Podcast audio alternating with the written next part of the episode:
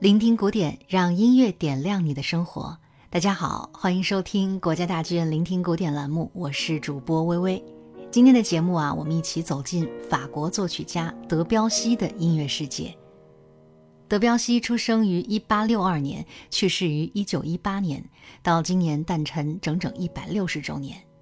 这样一位经历了第一次世界大战的音乐家，距离我们的时代其实并不遥远。这或许也印证着，其实古典音乐并不是一门博物馆艺术。提到德彪西，音乐史上总会为他贴上一个标签，那就是印象派音乐的代表人物。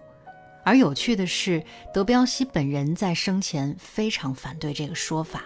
那么，他的音乐到底和所谓的印象派之间有什么关联呢？其实，印象派这个词语来自于美术界，是从1860年开始，法国美术界一群勇于创新的画家开始的艺术实验。他们引入了现代科学的观念，那就是所有的色彩啊都是光的作用，同样的事物在不同的光线下就会展现出截然不同的面貌。而同一时期，摄影技术的出现和发展，又让传统学院派油画对于写实的高度追求失去了意义。所以，这群画家们就在1874年举行了联合画展，当然也遭到了传统评论者的抨击和嘲讽，尤其是对于画家莫奈的印象日出展示出的朦胧光影不屑一顾。所以，印象派画家这个词的出现，其实是带有某种嘲讽意义的。非常巧合的是，德彪西的音乐创作极为重视色彩的对比，无论是在钢琴独奏作品还是管弦乐作品上，他都擅长用不同音区、不同声部的对比来营造出一种独特的空间感。而他也极为大胆地颠覆了传统的和声手法，用新的和弦关系带来一种朦胧飘渺的听觉感受。我们首先就来听听他1894年根据象征主义诗人马拉美的诗作《牧神午后》创作的《牧神午后前奏曲》，这也被认为是第一部印象派音乐杰作。从开篇慵懒梦幻的长笛与竖琴开始，音乐进入到了一个全新的色彩斑斓的世界。我们一起来听听吧。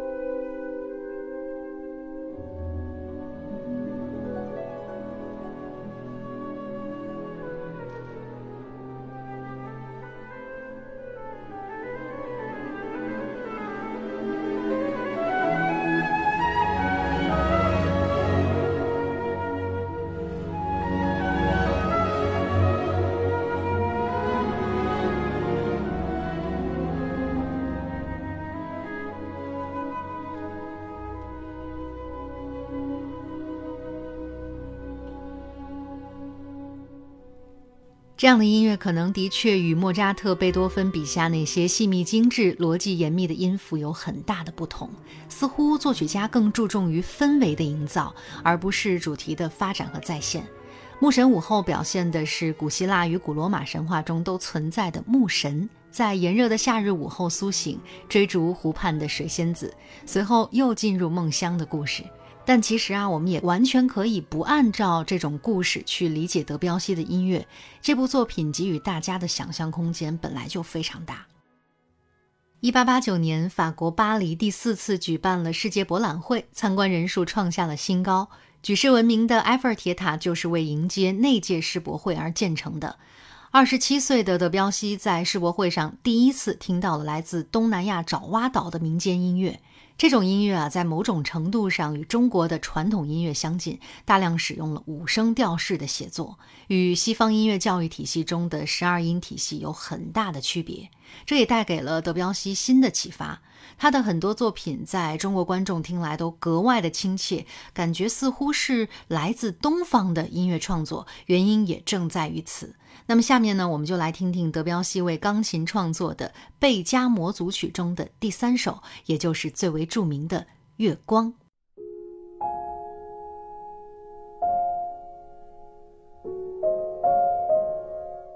其实每每听到《月光》，在我的脑海中呢，都会浮现出一幅画面：在一个安静的夜晚，月光静静地洒在海面上，海风轻轻地吹拂起窗边的白色纱帘。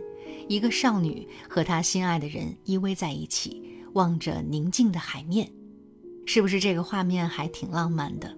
那接下来的时间呢，就让我们一起来感受在黑白琴键上独特的留白之美。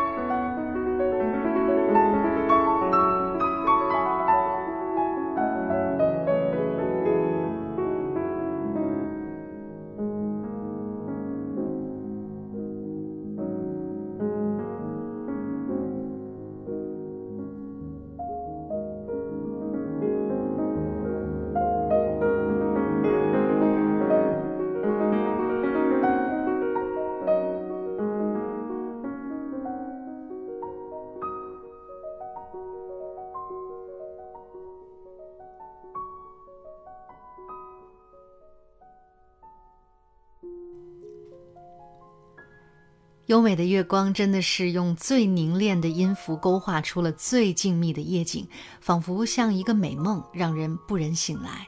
德彪西卓越的音乐才华，让他在独奏、室内乐、管弦乐和歌剧领域都有杰出的创作。而他在一九零五年完成的交响音画《大海》，显然是最具知名度的作品。大海呢是由三个乐章组成，经过几次修改与推敲，作曲家分别为三个乐章写下了标题：第一乐章《海上的黎明到正午》，第二乐章《海浪的嬉戏》，第三乐章《风与海的对话》。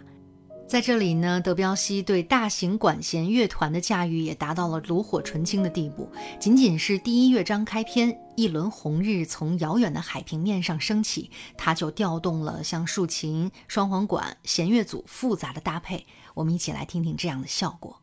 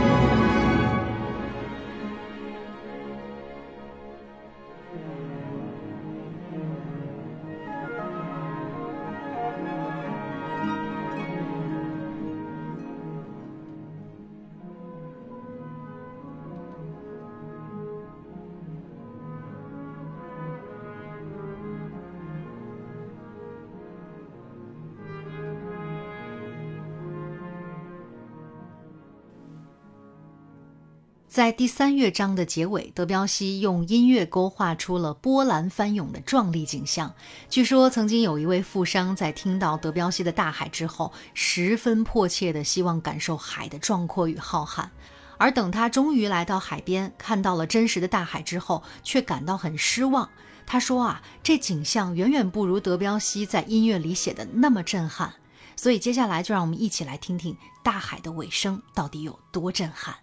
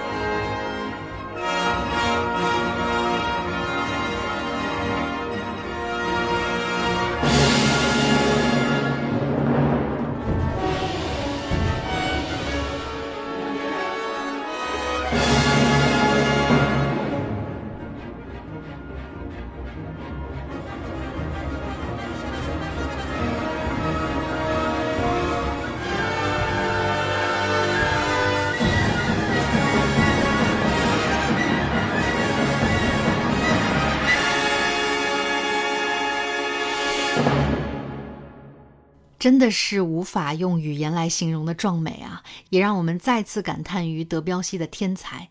我们今天听到的这些是德彪西最受欢迎的作品，但也只是他浩瀚音乐创作的一小部分。想要完整了解一个作曲家的全貌，还需要更加的耐心。当你走进他的音乐创作，才知道没有任何一个标签能够真正去概括一位音乐大师。那在本期节目的最后呢，我们一起来聆听德彪西为钢琴创作的前奏曲中非常著名的一首《亚麻色头发的少女》，在安静中仔细感受艺术家的从容与细腻吧。那今天的节目呢就到这里，我是微微，聆听古典，咱们下期节目再见。